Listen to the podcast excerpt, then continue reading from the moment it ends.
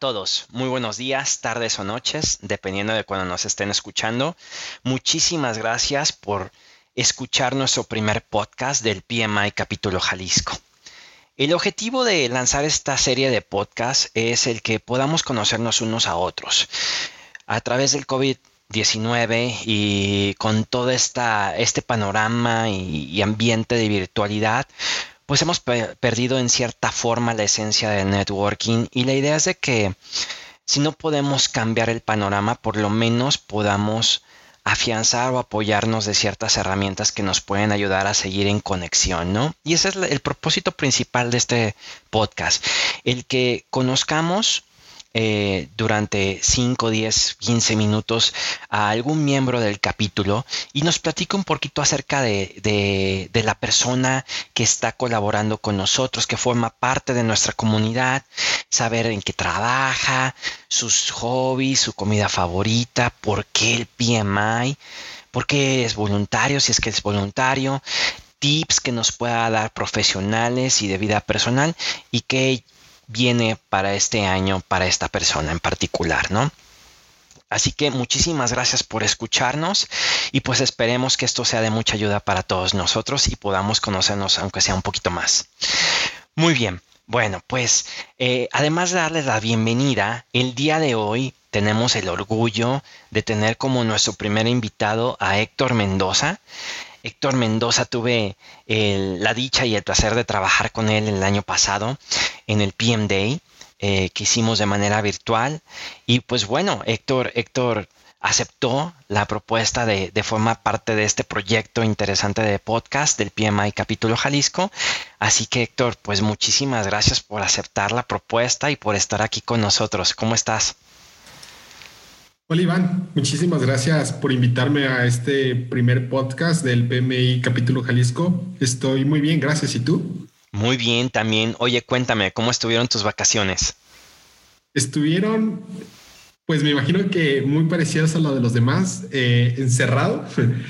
Sin embargo, tuve la oportunidad, o más bien nos han obligado a tener esta oportunidad de conectarnos con nuestra familia lo cual me parece que ha ayudado mucho en las relaciones de aquí, ¿no? De la casa. Este, y la verdad es que bien, em, ya sabes, poca gente, una cena tranquila.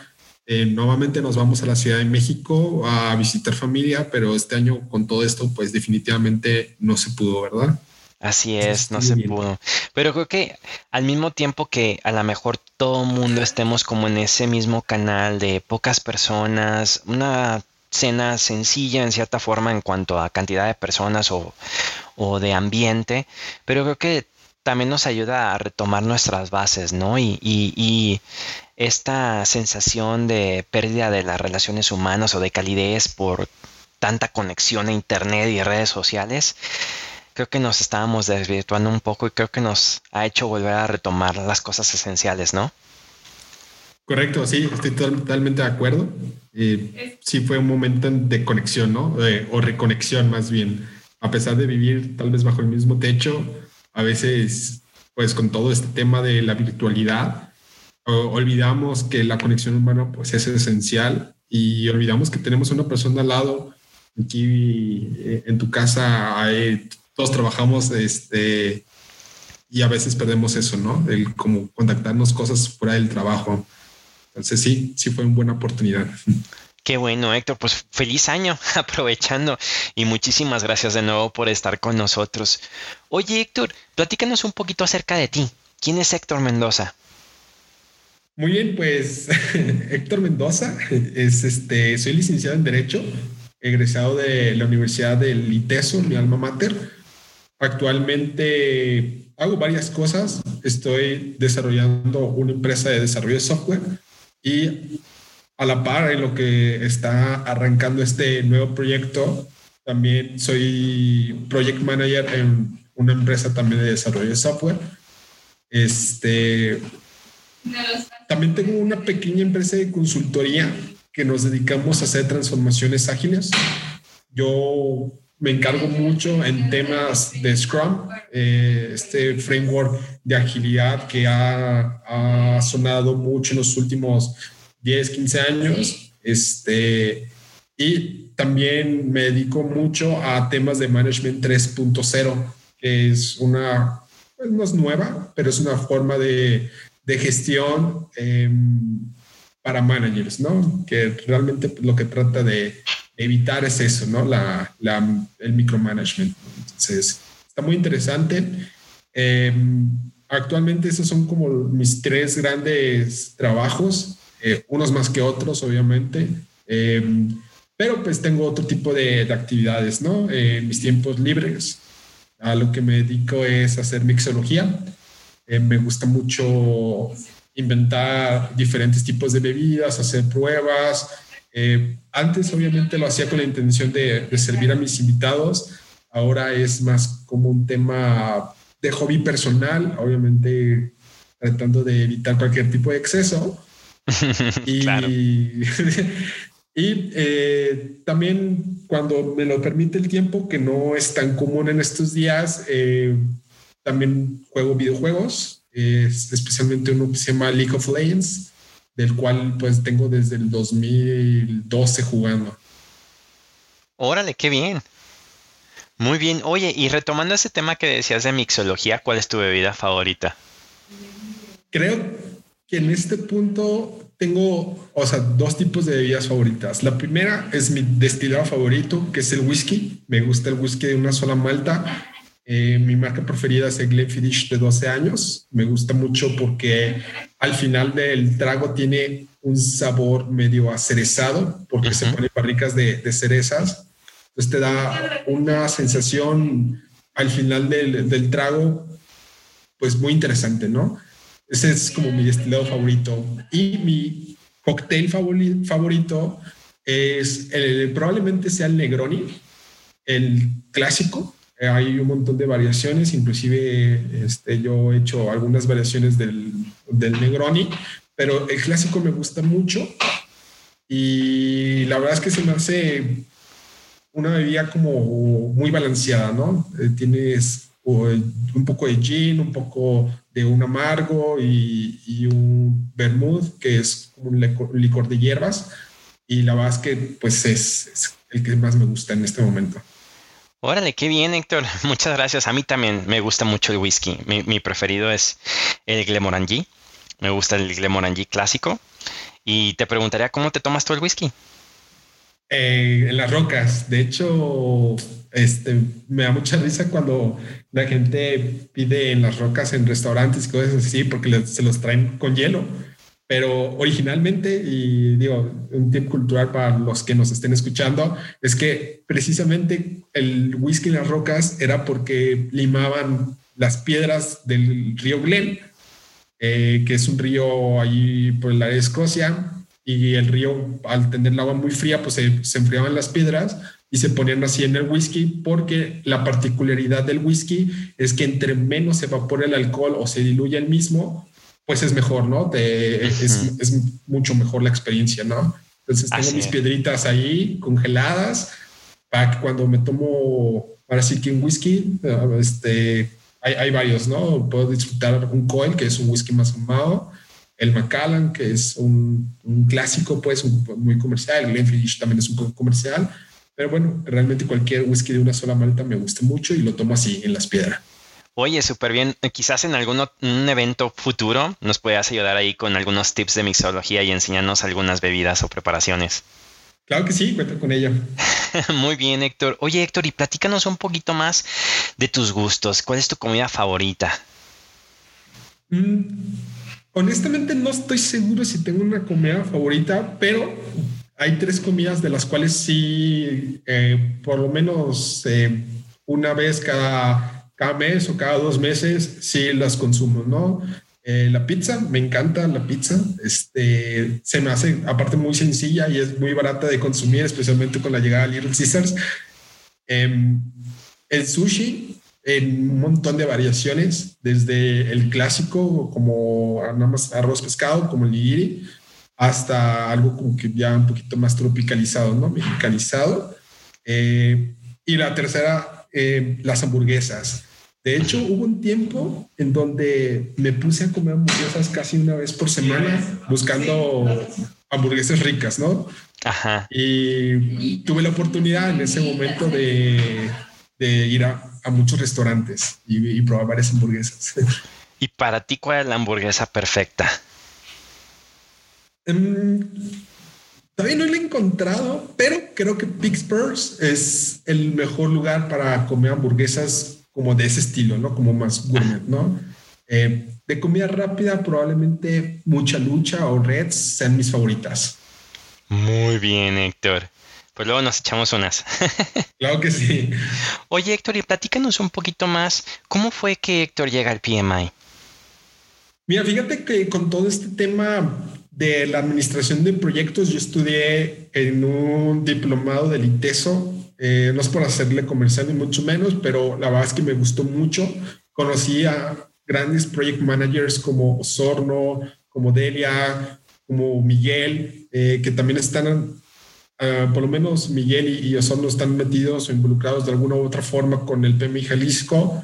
Eh, me enamoré, ¿no? Me enamoré de la profesión, me enamoré de lo que hacía.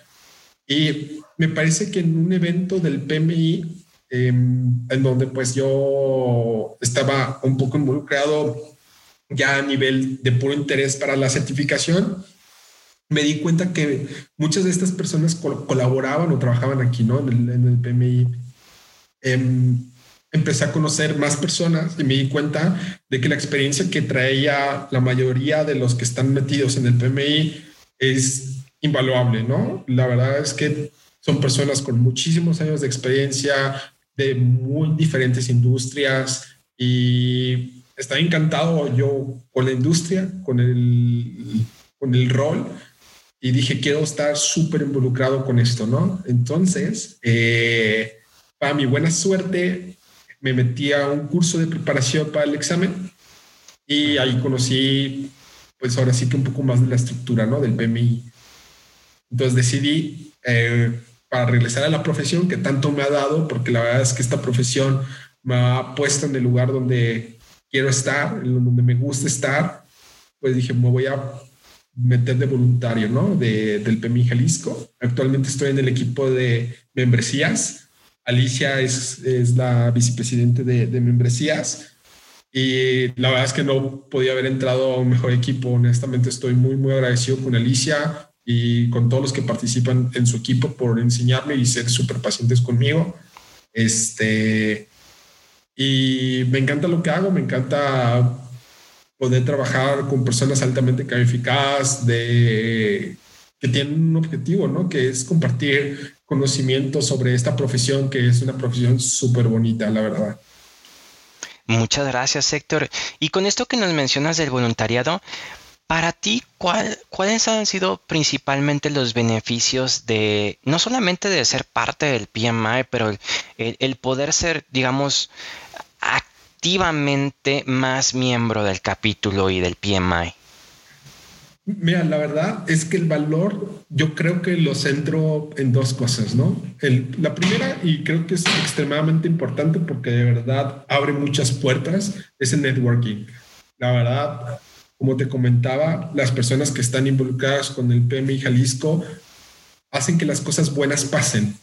Y eso es increíble. Por ejemplo, el trabajo que hicimos en conjunto el año pasado, a pesar de los retos de la virtualidad y de que el evento, pues tradicionalmente era presencial y lo que hicimos es ser virtual, la verdad, este, creo que fue invaluable el, conocerte, el conocer al equipo que estuvo en el PMD y ese es el segundo punto, ¿no? El segundo punto que es el conocimiento que se comparte en estas interacciones. Creo mucho en compartir la información, en compartir el conocimiento, en compartir tips y creo que la comunidad del PMI Jalisco está muy enfocada en eso, ¿no? En, compartir y en dar un poquito más a la profesión, ¿no? Este, mejorarla. Entonces creo que esas son las dos cosas. Si lo podría resumir en dos palabras, es en networking y conocimiento. Oye, Héctor, creo que mencionas, los, los, puntos que mencionas son sumamente importantes, pero hay uno que me llamó muchísimo la atención. Normalmente eh, el primer punto por el que la gente se une, no solamente al PMI, sino a cualquier grupo, organización, principalmente es el networking, ¿no? Y, y pero el networking mm, mm, lo solemos ver solamente una dimensión y realmente es multidimensional, ¿no? Y creo que mencionas una dimensión que muchas veces pasa desapercibida y es que networking no solamente se trata de conocer a personas y que mantengas el contacto con esa persona por si llegas a necesitar de esa persona o por si llegas a necesitar trabajo, etcétera, sino que networking también se traduce en conocer a las personas y ver las virtudes que éstas tienen y que puedes tú sacar provecho de ellas, ¿no? Claro. Oye, eh, Héctor, platícanos por último, ¿cuáles son para ti, no solamente como project manager en el ambiente profesional, pero en general en tu vida, qué tips tú qué, qué tips sigue Héctor Mendoza en la administración de proyectos? Mm, un tip que por lo menos a mí me ha servido en, en este enfoque es encontrar en las personas qué es lo que les motiva, ¿no? Mm, hay diferentes tipos de, motivaciones y a veces queremos reflejar nuestras propias motivaciones en los demás. Te voy a poner un ejemplo, ¿no? Eh, por ejemplo, a mí me gusta especializarme en, lo que hago, ¿no? Me encanta leer sobre project management, me encanta leer sobre cosas de agilidad y, de management este, pues, más moderno y tal vez este, un poquito más gamificado eh, y, eso, y eso es algo que a mí me mueve muchísimo, ¿no? Mi trabajo me permite tener eso, ¿no? Tener esa especialización. Pero conozco personas dentro de mis equipos eh, que les gusta conocer un poco de todo, ¿no? Por ejemplo, ¿no? Y que lo que les motiva es poder tocar diferentes tecnologías, diferentes lenguajes, diferentes tipos de proyectos y eso para ellos es lo mejor, ¿no? Habrá otras personas que están interesadas, por ejemplo, en ser reconocidos, ¿no? Entonces requieren como un poquito de incentivo y reconocimiento para sentirse bien. Creo yo que encontrando esas motivaciones, esas motivaciones intrínsecas dentro de las personas, te te puede facilitar muchísimo la forma en la que te comunicas o el tipo de, objetivos que les propones a cada uno, ¿no? Especialmente cuando como project manager, pues un, punto importante es esto, ¿no? La motivación y el desarrollo profesional de, tu equipo. claro. Claro, te catapulta, ¿no? Catapulta a toda la dinámica que sigue el equipo a través de la motivación para lograr el objetivo o los objetivos, ¿no? Sí, y al final todo se hace con personas, ¿no? O por lo menos casi todo, ¿no? Habrá muchas cosas que se automaticen y lo hace un robot o una IA o lo que sea, pero al final es para que alguien lo use o que alguien lo eh, reciba el resultado o el valor, ¿no? Y creo que la parte importante es esto, ¿no? El tener conversaciones significativas con, con las personas. Eh, el 90% del trabajo de un project manager es comunicar y pues dicho y hecho, ¿no? O sea, es tener estas conversaciones con todos, no solo con tu equipo, también entender qué es lo que le importa al stakeholder para poder darle el valor que él está esperando, ¿no?